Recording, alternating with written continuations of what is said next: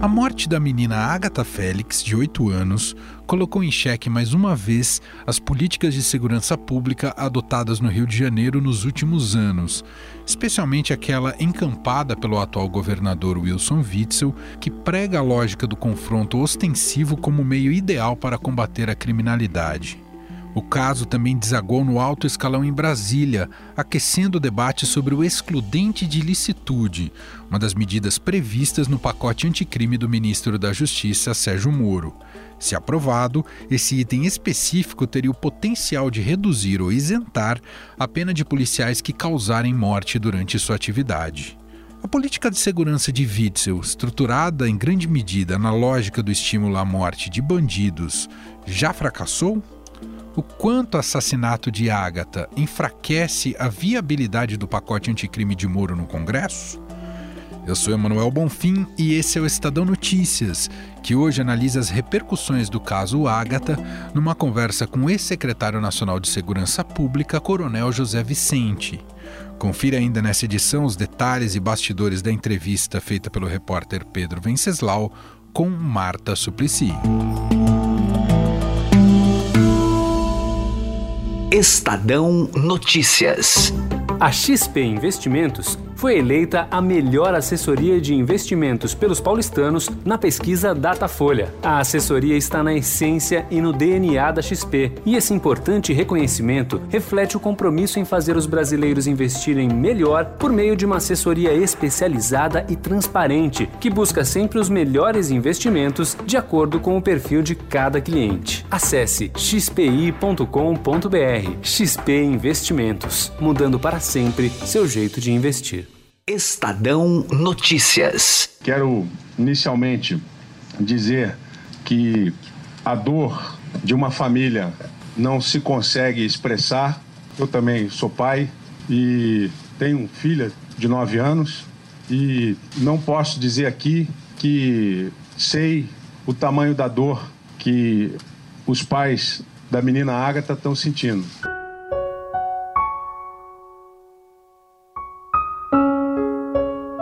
Esse é o governador do Rio de Janeiro, Wilson Witzel, que quebrou silêncio ontem, três dias após a morte da menina Agatha Félix, de 8 anos, na última sexta-feira.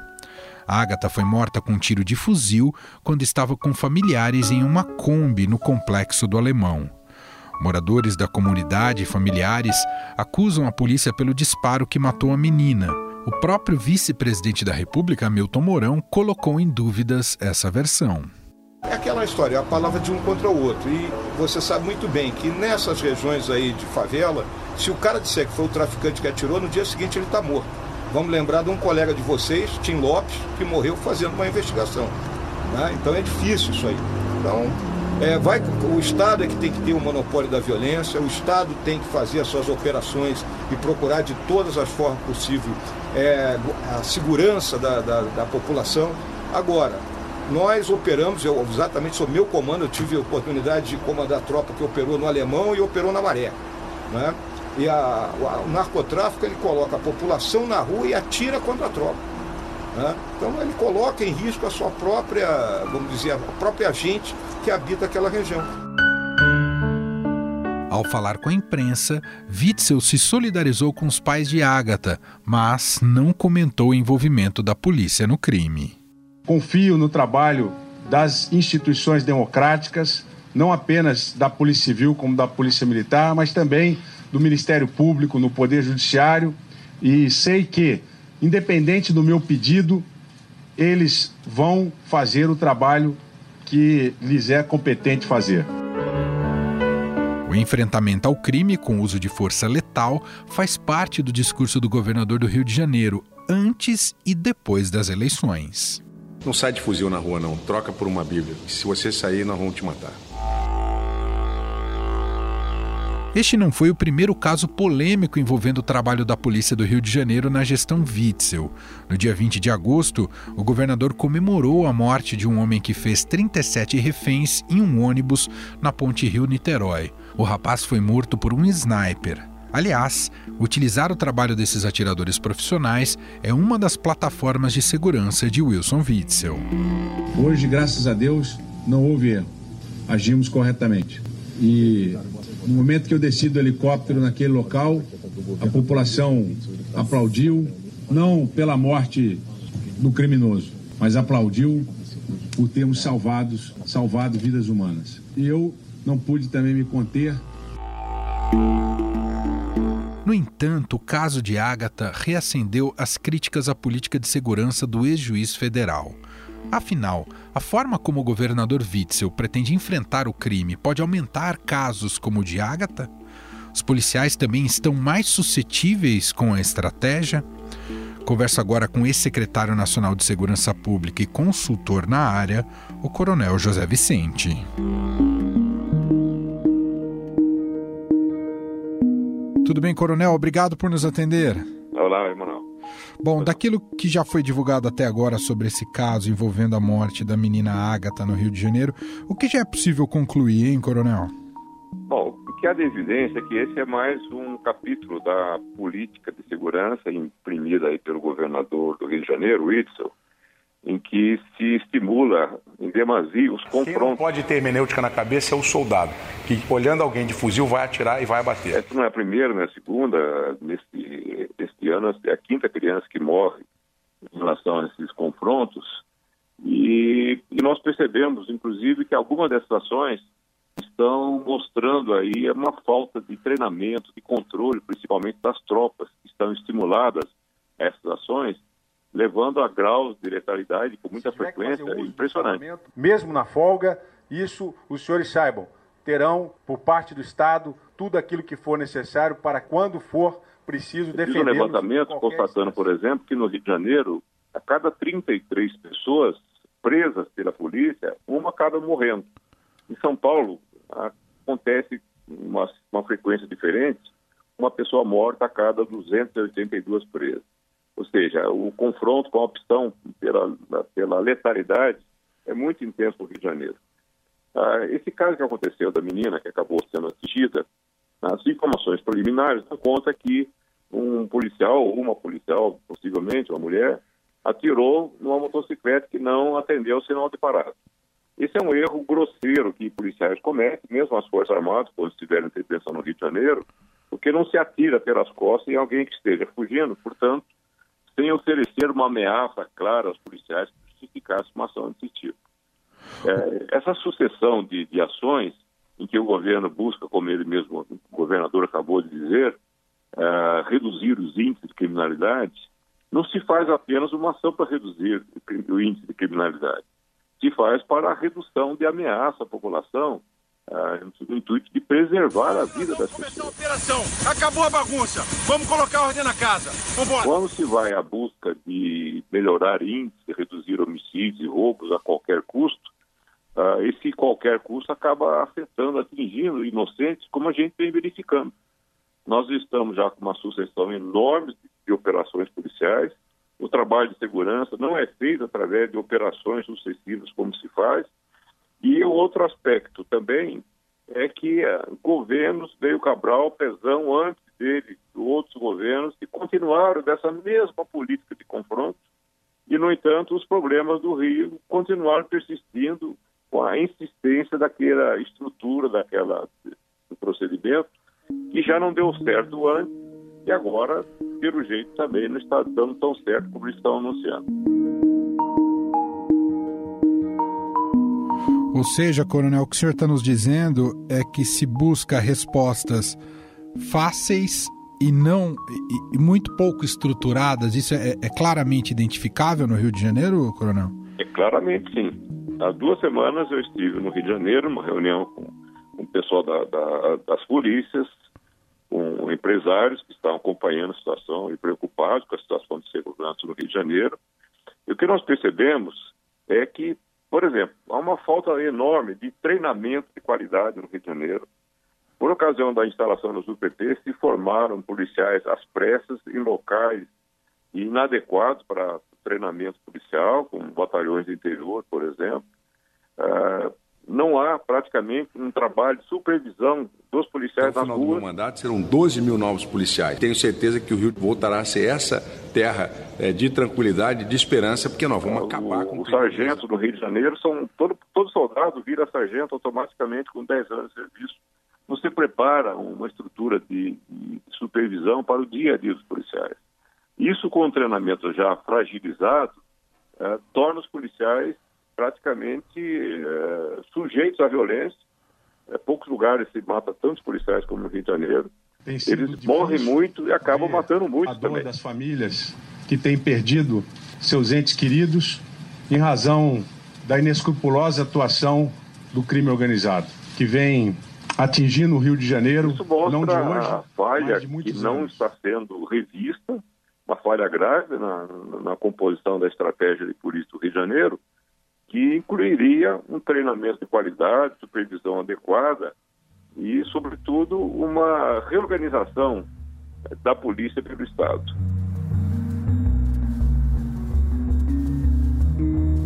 Coronel, só para a gente concluir, claro que esse caso teve muita repercussão, repercussão política, isso tem sido utilizado aí por diversas frentes ah, partidárias, ideológicas, e ficou no foco aí o pacote anticrime do ministro Sérgio Moro, ministro da Justiça, ah, e especialmente, especificamente, a questão do excludente de ilicitude.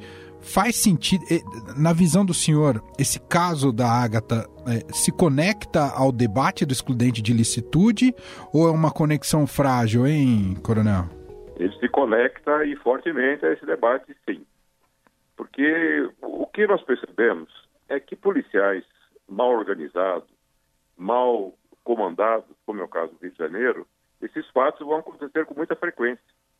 Então, o problema não seria simplesmente um ajuste legal para, ah, de alguma forma, beneficiar o poli- policial que cometa um excesso de violência, como pode ter sido nesse caso aí.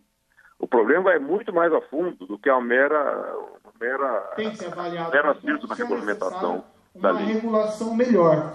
Ah, por exemplo, é necessário que o policial espere que ah, um traficante armado atire contra ele de fuzil para que ele possa reagir? Parece que exigir isso do agente policial O jeito demais. que está simplesmente remendar um juiz ah, não dar aí a, a, a devida atenção eh, jurídica à culpa de um policial, à culpa da estrutura da, da segurança, não vai melhorar em nada a segurança pública. Vai se beneficiar pura e simplesmente um despreparo, uma, uma gestão inadequada na maioria das polícias brasileiras. Ou seja, esse ajuste que se pretende na lei ah, não faz sentido para uma polícia ah, desarranjada como está no Brasil hoje em dia. Ou seja, aumentaria a letalidade, é isso, coronel? Aumentaria a letalidade, sem dúvida nenhuma, porque o principal controle da, da- de letalidade policial é a organização que a polícia tem, o treinamento, a gestão e, obviamente, ah, polícias que estejam comprometidas com a preservação da vida, que é seu principal papel. Muito bem, ouvimos a opinião e análise do Coronel José Vicente, coronel da reserva da Polícia Militar de São Paulo, ex-secretário nacional de Segurança Pública e consultor em segurança pública. Obrigado aqui pela conversa, coronel. Um abraço. Um abraço, até uma próxima. Estadão Notícias. O nosso próximo assunto do podcast de hoje é a volta de Marta Suplicy à política. Em conversa com o repórter de política do Estadão, Pedro Venceslau, ela diz que não se arrepende de ter apoiado o impeachment de Dilma Rousseff e considera Lula um preso político. Formada em psicologia, começou sua carreira na televisão nos anos 80 com o quadro Comportamento Sexual, na TV Mulher da Rede Globo. Aí aparecia outra que dizia assim: Olha, eu não tenho mais sexo com meu marido quando ele quer e eu não quero. Agora eu digo não e nem preciso dizer que estou com dor de cabeça ou menstruada, sabe? Agora eu digo que eu não quero porque eu não tenho vontade. Na política, foi deputada federal, prefeita de São Paulo, ministra do Turismo e da Cultura e senadora da República. Em agosto do ano passado, anunciou que continuaria participando da política nas ruas e não mais no parlamento. E o que está acontecendo lá fora, lá fora estão acontecendo as coisas. Gustavo Lopes conversou com o repórter Pedro Venceslau sobre as reflexões e declarações de Marta Suplicy.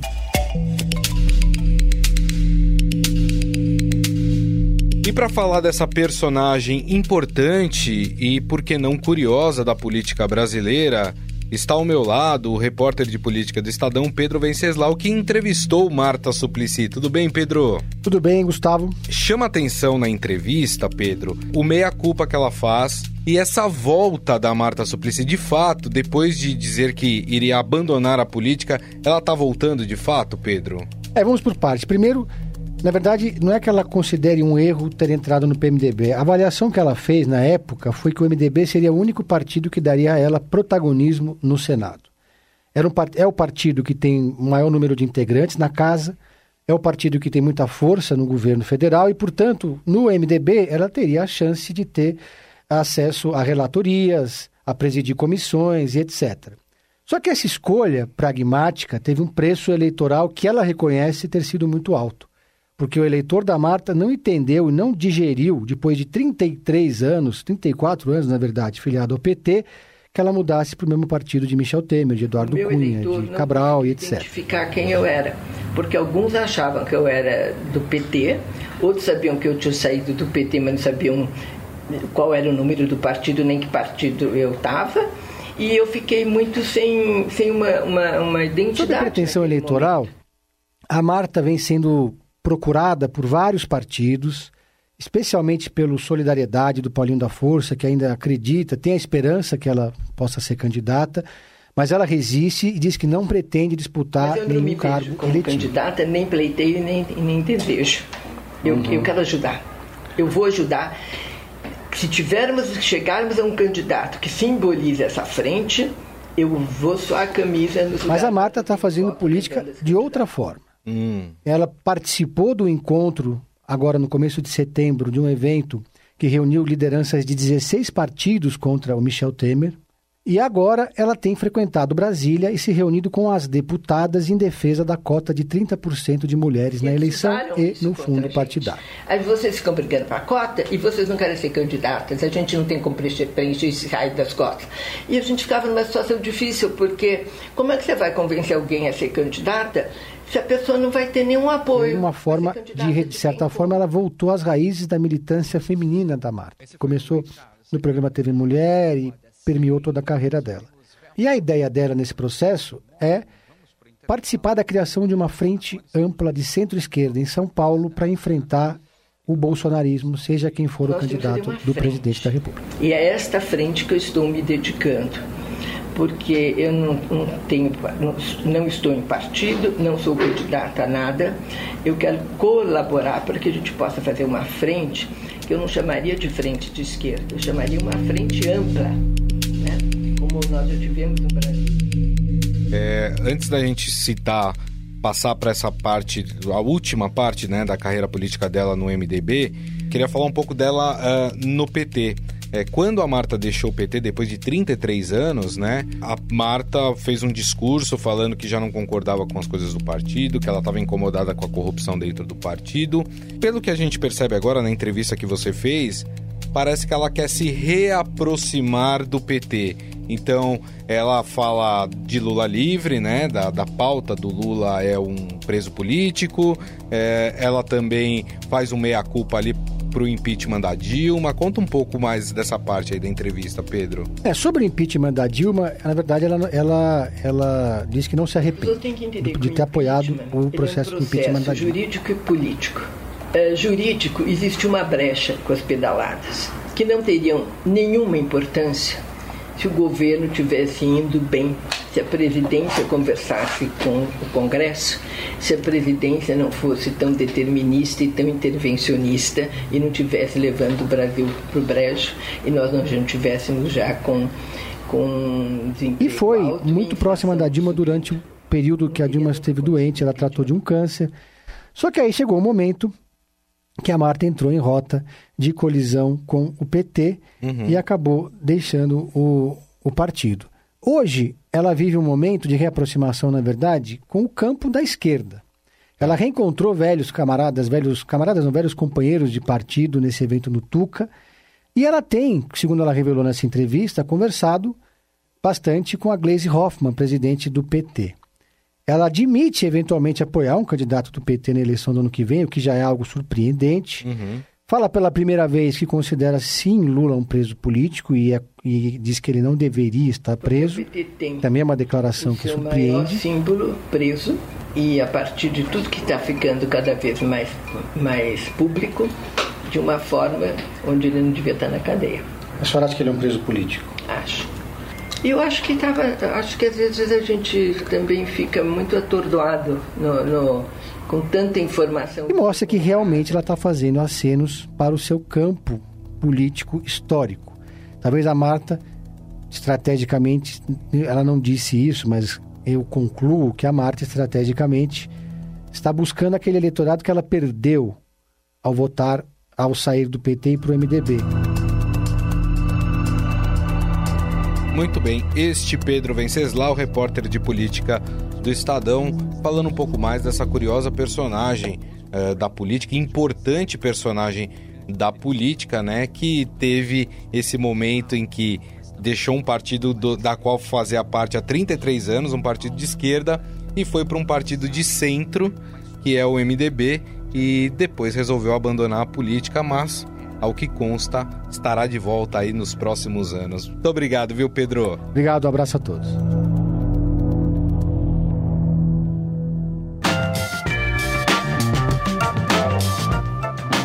O Estadão Notícias desta terça-feira vai ficando por aqui. Contou com a apresentação minha, Emanuel Bonfim, produção e roteiro de Gustavo Lopes e Isaac de Oliveira e montagem de Nelson Volter.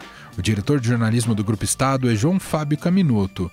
Mande seu comentário e sugestão para o e-mail podcast@estadão.com. Um abraço para você e até mais. Estadão Notícias.